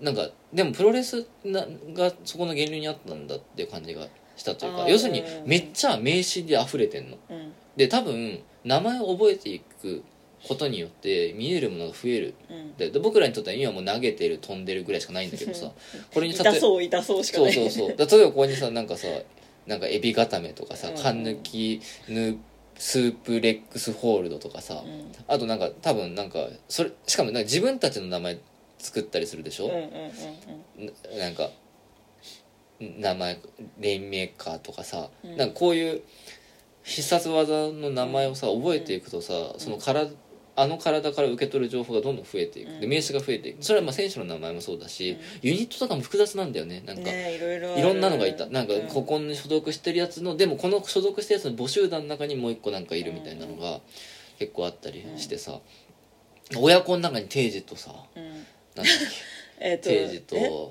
定時と全日。け定時と前日があるみたいなさね。感じなわけじゃん、うん。なんかそういううん。なんかのとかさうん。なんか多分名詞を覚えれば覚えるほどうん。面白い。だからそれこそ入場の時にさ流れてる映像もさ知ってればさあーあの試合の時のあの最後の技だってなるわけじそうゃんそうでさそれってめちゃくちゃ勉強だよね。うんなんかその言葉を覚えて文法を覚えていって文脈を押さえておくとより楽しくなっていくっていうさうんだからなんかすごい勉強の場だなって。あさ特に意味もなくさ、うん。あの蒸し返すけどさ、うん。あの爆竹現象でさ、ん。あっちゃんの過去の映像をさ、うんうんうん。バンバンもう公式がうん。作った最強のあっちゃん切り抜き動画をさ、うんうん。すごい見せてもらってさ、でもやっぱりわか見たことある映像だとさあ35周年の時の,、あのギュスターブの猫ちゃん引っかきだとかわかるじゃん、そうだね。そういうことだよねと思っうん、うん。て、、そうなんだよ。いやだからすごいなんかねそこがだそこだなっていうのがいこうあったね。うん。でもやっぱり一番面白かった。一番僕がグッときたのはやっぱりその最後のこの真田と内藤うん。戦が終わった後にうん。内藤が勝ってさ、うん。で内藤が勝つとなんか大合唱って言ってなんか掛け声をねその、うん。なんか難しいチーム名前名をみんなで叫んでんの、うんなんかね、うん。えロス・インゴベルナブレスってすごいこう綺麗な巻き舌で言った後にうんみんなで「デ・ハポン」っていうっていうのをみんな楽しみにしてるっぽいんだよ。でみんなでそれを言うぞって。でこれはねこの前調べたんだけどそれをなんか2年だか3年前の試合でなんかで勝った時に東京ドームで言おうとしたらなんか他団体かなんかかの殴り込みで殴られてそのまま再起不能になっちゃって言えなかったってだそのもうなんかだあそこでみんなだ合唱できると思ってたのに言えなかったみたいなストーリーもあるだからより一層もうあそこは絶対に言うぞってああだから何ででそう。ででなんかそのなんかいろいろねツイッターとかもその辺はね結構調べてたんだけどだからあの3年前の、うん。でなんかそいつその3年前にそいつがちょっと不穏な動きをしてたりしてしてたっぽいの。だからみんなガチギレしてんの。マジで本当にやめろよそういうのみたいな感じでずっともうなんかこ今回こそ絶対にうん。みんなで言うんだっていう、うん。なんかすごいそのファンの間での高まりがあったっぽいんで、はい。だそこでちゃんとこうもうまさかぜもう絶対にもうみんなが言いたいっていうところでそのイービルっていうね。いいビルがね。邪魔してくるんだよ、うんうんでなんかそこでもうさみんなもちろんさめっちゃ怒るわけだよ、うんだでもイービルが「俺だのベルトだ」みたいなこと言うと、その真田がさ、うん。こう飛びかかってベルトを取り返して、内藤をねこう助けを起こして合唱にするっていうさ、の展開になるわけじゃん、うん。あそこはだからだしてヒールというもののアクアクターであることの意味っていうのはなんていうのそのプロレスにおいてさっき言ったように基本的に体を酷使した挙句にちゃんと残っていた側が説得力を持って意味を持ちうる世界だっていう話をしたけれどもだ要するにそれはもうパフォーマパフォーマンスとしてちゃんと遂行できた上でそのパフォーマンスに説得力を持たせられたやつらだけがアクターとしてちょっと何かができるっていう世界なんだけど、アクターとしてのの優位性が高いヒールっていうものはそのある意味不完全だった体や不完全だったパフォーマンに対して意味を付与してあげられる立場なんだよなって思ったの。でだからそのヒールだけがあの場でその真田に対してだそれまでだからなんかちょっと足りないんだよなってみんなが思っていたであろう。まあ本当は思ってないのかもしれない。これは。ファンからしたら十分なのかもしれないけど。なんかちょっとなんか逃げ切らねえなみたいな。なんかちょっとこう弾け切らねえなみたいな思ってた真田があの場で一気にヒーローになるじゃん。あでもあれは本当にヒールが意味を意味をこう支援してあげたからだけど意味を君はヒーローになれる。だからあれはヒーローを作るのはイービルなんだよなって思って、あそこですごいだからねあのね鮮やかさにね、結構感動したんだよね。だからだから今一番こうなんか追いかけるかもって思ってるのはイービルなんだけど。でもイービルイービルを追いかけるってことは新日本を追いかけるってことになっちゃうんだよね。多分でっていうかイービルを追いかけるとヒーローも追いかけるこそうそうそうなとになるのっちゃうんだよそうなんだよ。だから結局全部知ってないといけなくなるんだよね。そうそうそう。だからでだからこれもすごくない？だから入り口としてそこから入るとさそうそうそうもう全部勉強しないといけなくなるっていうさ。そそそだからね本当にイービルがどんな悪いことをしたのか知るためにはその悪いことされた人のドラマを知らないとどんなひどい台無しの仕方をしてるのか分かんないから結局全部知るというすごいよくできたよくできてるんだよ。だからシェイクスピア劇における同型の位置にいるんだよヒールっていうのはさそうだね。そうだね。うん。いやだからいや。よくできてるよよねくできてる。だからよくできてるところにすごいアクターとしても技能の高い人がいるっていうのは、いいこといや本当にいいなことだと思う、いやん。本当にだからもう。ん、だからちょっとイービル以外のあのヒール集団ね、うんうん。ハウス・オブ・トーチャーをね、うもっと勉強しないと。まあちょっとねだって今ハウス・オブ・トーチャー自体はね、うん。だってイービルのうん。ユニットみたいだから、うん。でそのね某某集団としてのさ、うん。あのバレットクラブとかもね。バレットクラブ怖すぎた。か らやだ。とかまで行くとねまたなんかあるんだろうけど、そうまあちょっとその辺を勉強して。うん。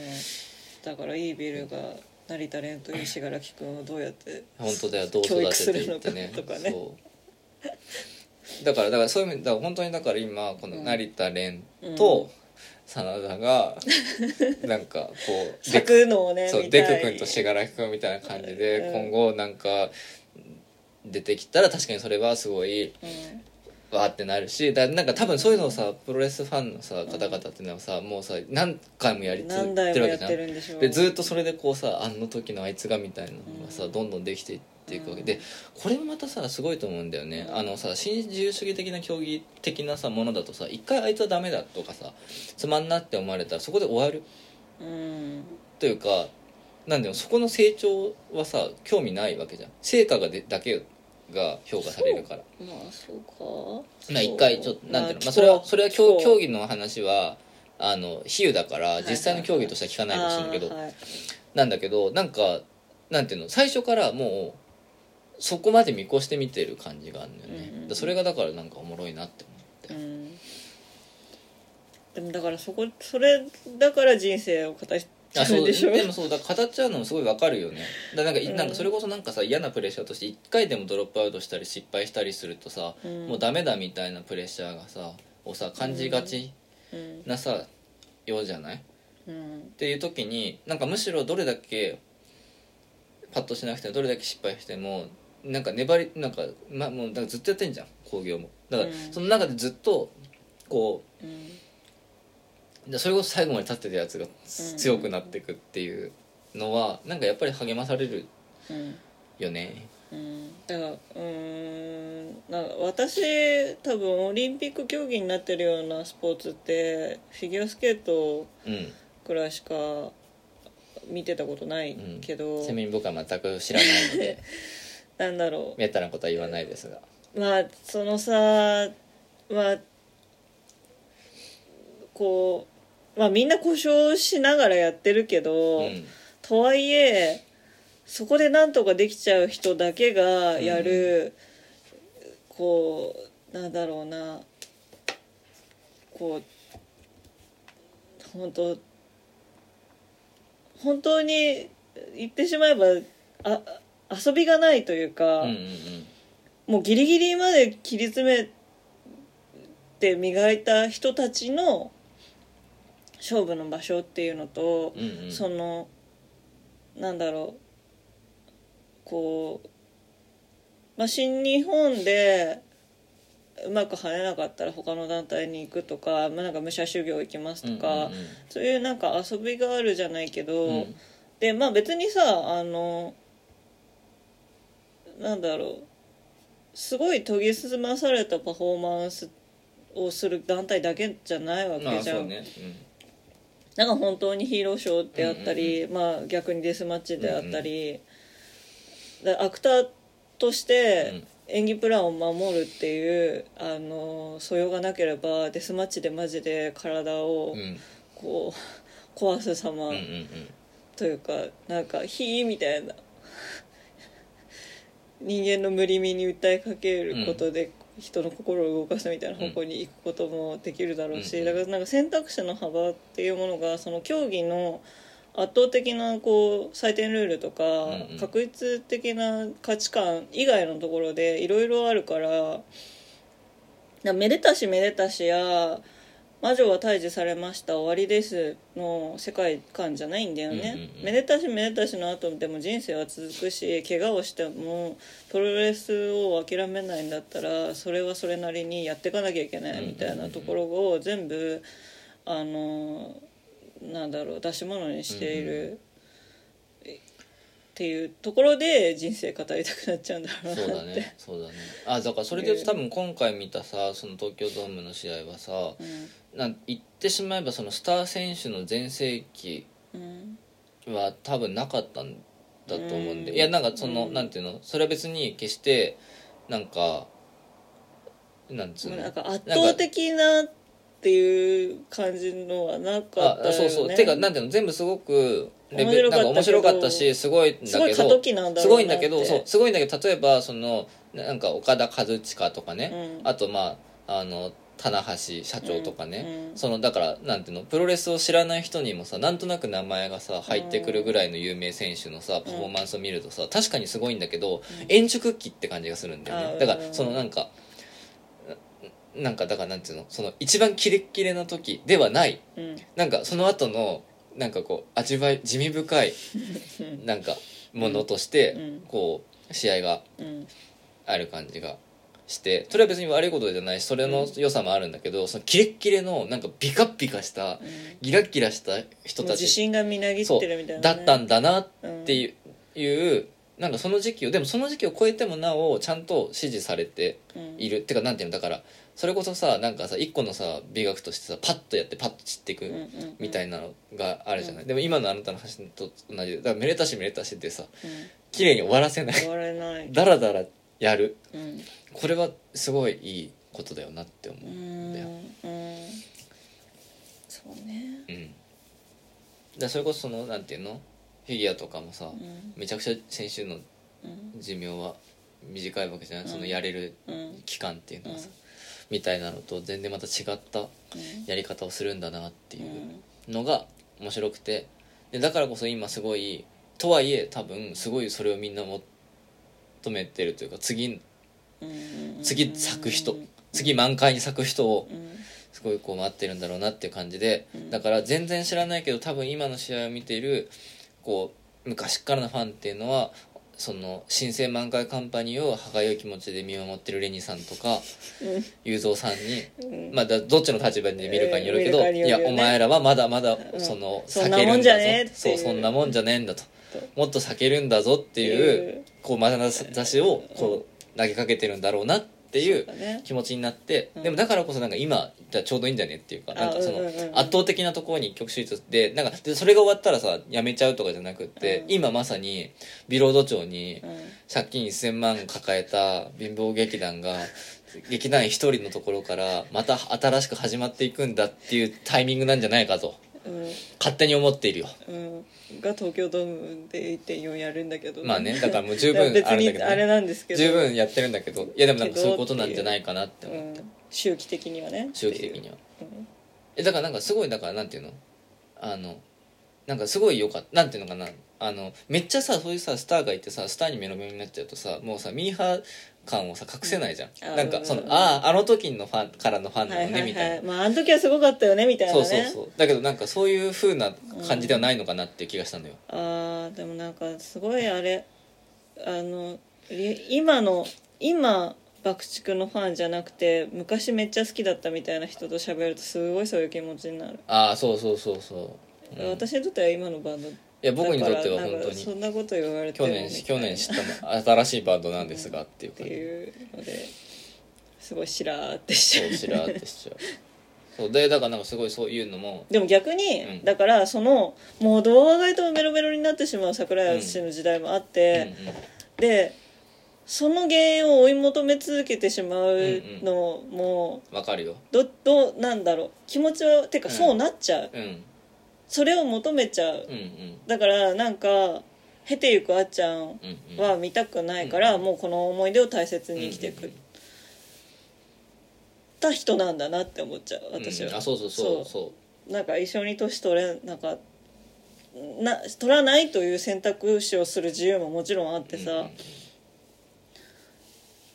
でもだからそれはもう見てるものが全く違うわけじゃない。だからそのすっごい時にすっごいものを見入れた子もあれば、うん結果的にファンとしての寿命が短くなるっていう、うん。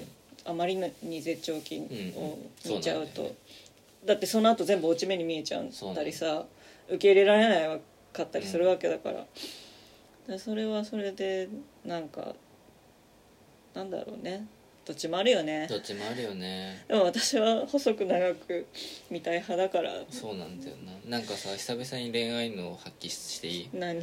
やっぱりさなんかさデロデロのベロベロにさ燃え上がるさ大恋愛ってさ短命じゃん？うん。それってやっぱりさその最初のさデロデロのベロベロのさ燃え盛りをさの幻影を追い求めてしまうからさ、うん。その後ちょっとそのさうん落ち着いちゃったな火が落ち着いていっみてしまう様に耐えられなくなるんだよなって思った。そうだねそうだね。だからそういうタイプの恋愛の時あの再燃することというかはないから。そうないじゃん。さっさと次行った方がいい。そうなんだよ。次の火種を探した方いやがいいよね。だからそういう意味でも多分僕は普通のがなんていうのめっちゃそのストイックな競技その効率を求める競技がよりもうん。なんかそのうんなんからずっとずっととろ火で続いていってもそこに喜びを見出す方が好きだっていうので言うと多分プロレス相性いいんだろうなって思うんですよあでもだからそういう意味だと私は男子フィギュアにはまったのが2003年トリノうん。うんのうちょっと前だった。の、うんうんうん。だからもうねすっごいメンバーだったんだよね、っていうのでだからその世代が、うん。まあコーチとかうんうん。さ、振付師とかんうんなってるけど、いやだそうなん物だ足りなくそうなんだ。いやだからさ僕はさ弱ペダのさ映像でしか見てないけどあーさやっぱりさ鈴木宏樹うん、だから来たが荒北とさミスさんのさうん御堂筋御堂筋のさ時代をさの原因をさやっぱり求めちゃうんだよね、うん。あの映像で見てもすごかったからあの頃の。だかうらそのシャトナーさんのん。ビワペダはすごかったから。だからやっぱりクジライさんの見ると、うんまあ見に行ってんだけどね。毎週見に行ってんだけど やっぱりその原因を求めてしまってちょっと切なくなるとこあるんだよ。ちょっと頑張れって。そうあるの。ででもねやっぱりねあれはそのもうそもそも天狗のその時代が違うから。時代が違う。天狗というものの黎明期にしか持てない熱さうん。がそこにあったことを考えると、うん。そもそももう出てこないと思う、うん。てかもう嫌な言い方をするともうなんていうのかな縮小再生産しかもうないと思う。だって、うん。一から作った人たちが作ったオリジナルなものを模倣するしかないんだもん。その模倣しないにしても絶対そこに影響を受けざるを得ないから、一から立ち上げる時のあの爆発力はないんだよ、うん。もう。なんだけど、うん。なんだけど多分だからプロレスに関しても今僕らがこうやって語ってることっていうのはそのシャトナー時代を知っている人たちがクジラ演出のペダステで初めてペダステを見た人たちのがはしゃいでるのを見るのに似た気持ちに多分なると思うんだけどでもそこはまああんまり知ったこっちゃないなっていううん。感じに思うしそう思うからこそ次からちょっとクジラ版ペダステをなんか違う気持ちで見れるかもって思ったんだよね。なるほどね。そう。今今を見ようっていう気持ちになれる。そう。だからただからあよく知らないけどおそらく功績からするとアントニオ猪木のいない時代に、うん。アントニオ猪木をやることともういいてもう一時代を作り上げた後にプロレスを志すのの違いみたいなもあそうそう。のがもうあってうん。だからもう天狗が散々バカにされてというか天狗という言葉がなくて、なんかこう全方位に失礼なね、うん。アイドルまがいみたいなことを言われてた時代にこう築き上げてるからさ、ペダステはマジでさ、その手に身は続いてるけどこれを何かそのひ一個のジャンルとして確立できないのかっていうところでもがいてた人たちとさ、うんもう今や豪華客船だから、天狗っていうのは若手俳優としては。それは全然違うよね。うん開拓者とドリーマーはもうそう全然違うんだよ。そう実は全然違ううん。もいやのだからだそこでやっぱりねその開拓者にはさ勝てない。うん。でなんていうのかな。ちょっと僕はあんまり音楽にさすごい詳しいわけじゃないからさあんまり感覚でしかないから、うん聞く人が聞いたら怒る話をするんだけど多分僕が爆竹にハマったのは本当にだからその35周年以降、うん。でイゾラからで聴き始めたアルバム「ナンバーゼロ。うん。未来派かん？アトムの方が先？アトムナンバーゼロかな？で油かたぶらかな、うん。うん。まあそのその4直近4枚なのうん。ハマったのが。はい。でそれより前のも1回か2回聞いたことあるんだよそのはい。ずっと昔に、うん。でもその時は割となんかね当時聴いてた洋楽のなんかよくできたうん。模倣。うん。ていうかよくできた再解釈なんだなっていう印象で、不運ぐらいで終えてちゃってたところがあるわけ、うん。でで要するにそれってななんかその頃だ僕の音楽のその頃の聴き方っていうのはすごいだからアントニオ猪木幻想というかだからそのその開拓者うん。の頃。別にしかもねよくよくよく勉強するとだからその洋楽の元になってるやつすらさ、うん。で音楽の場合もう全部その文脈が。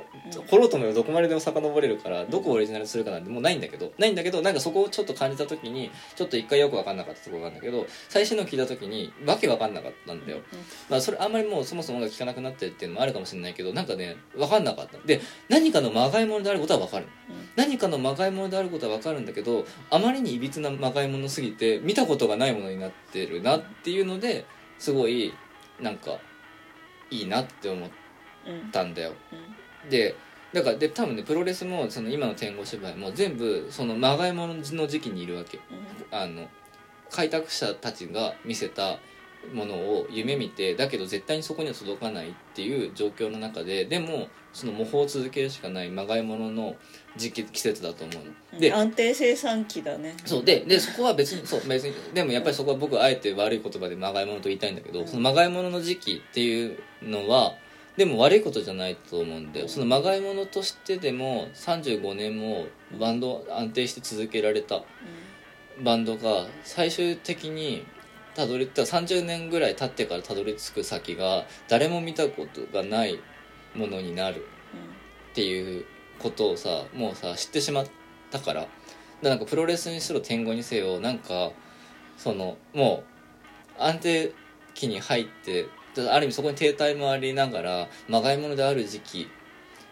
をなんかなんかそんなに否定的に見れなくなってんのよね。それはだからもちろんなんか気づいたらだからそのまがいものだと思い続けて見てるしずっと見てると多分まがいものと認識が変わんないんだけどなんか気づいたら全然わけわかんないのになってるっていうことがあるっていうことを、まあなんか爆竹最近直近だと爆竹でなんかすごいこううんなんか知ってるからなんだよね、だからまあ、まあ、プロレスに関してはもう僕にとっては新規な世界だから何から何まで目新しくて面白いうん。からまあちょっとこれから、まあ、それこそちゃんと多分真面目だから過去作までさ遡っていって、うん。さどどっかのタイミングでシャトナーうん。演出のペダステみたいなタイミングが来てしまうような気もするんだけど、うん。でもなんかそこでなんかふてくされないだけのなんかこう積み重ねがここまでにあるなっていうこともうん。今なんとなく持ってるなっていううん。お話ではい。ございました。はい。はい。もうただ最近。でも今日はね今日はねうん。納得の長さだと思うこれまではちょっとダラダラしてたけど前回もなんか納得してた。最近納得しちゃう。最近納得しちゃうんだよね。でもねやっぱりねこれはこれで大事だと思うよね。うん。なんかそのさ効率よくさなんかバンドはその全てちゃんとその無理に自分ストイックにさ同調させていくことの方がさ、ことにこそ良さがあるみたいなこと言った手前さこれ言うのあれなんだけどさやっぱりなんかその決められたフォーマットにさカチッと決めて時間内に収めるみたいなのじゃさなんかできない。てかそれをやるそれはねもっとね上手な人がやればいいと思うおしゃべりが、もうなんかこっちはただグズグズに喋ってるだけなんだからグズグズに喋らせてくれよって感じ。ですそも目標時間は決めてないしね。一応1時間とか前はね。最初はね、うん。まあ今日はね決めてないからね。でも今日はもう3時間ぐらい喋れるんじゃないかぐらいに思ってたから。うん。なんだったらちょっとちゃんと3滴にまとまったなって思ってるよこの時間だけど。じゃあよかったよかった。はいということで、はい。えーとはいえ僕まだ本当にあの新日本プロレス3日目。を3日目でうであのちょっとまだねわかんない。でまあ狂猿を見たから。んうんうん。デスマッチは1回見てみたいなと思って2月にあるねフリーダムズの興行にもちょっとチケットを取りましたがまだそんなぺーぺーでございます。でフリーダムズと新日本しか知らない。ちょっと偏りがあるんだと思う。わかんないけど。うん。でちょっとだからこのあの何でもいいです。メールとかお便りでプロレスなんだお前のそういうプロレスなんだったら多分こういうのがいいみたいな。なんか情報なんかそのこの団体がいいんじゃないかとか,、うん。なんかこの選手とかを掘ってみるといいんじゃないかとかなんかそういうのがねあったらうん。ぜひうん。教えていただきたいなと思うのでお便りやご連絡など。あとはまあ俺についてこいみたいなのも うん。あうん。のいいですのでうんプロレス観戦のお誘いなどはい。お待ちしております、はい。ということで「クリエイティブラジオ」お相手は私垣内翔吾と奥さんでした。どうもありがとうございました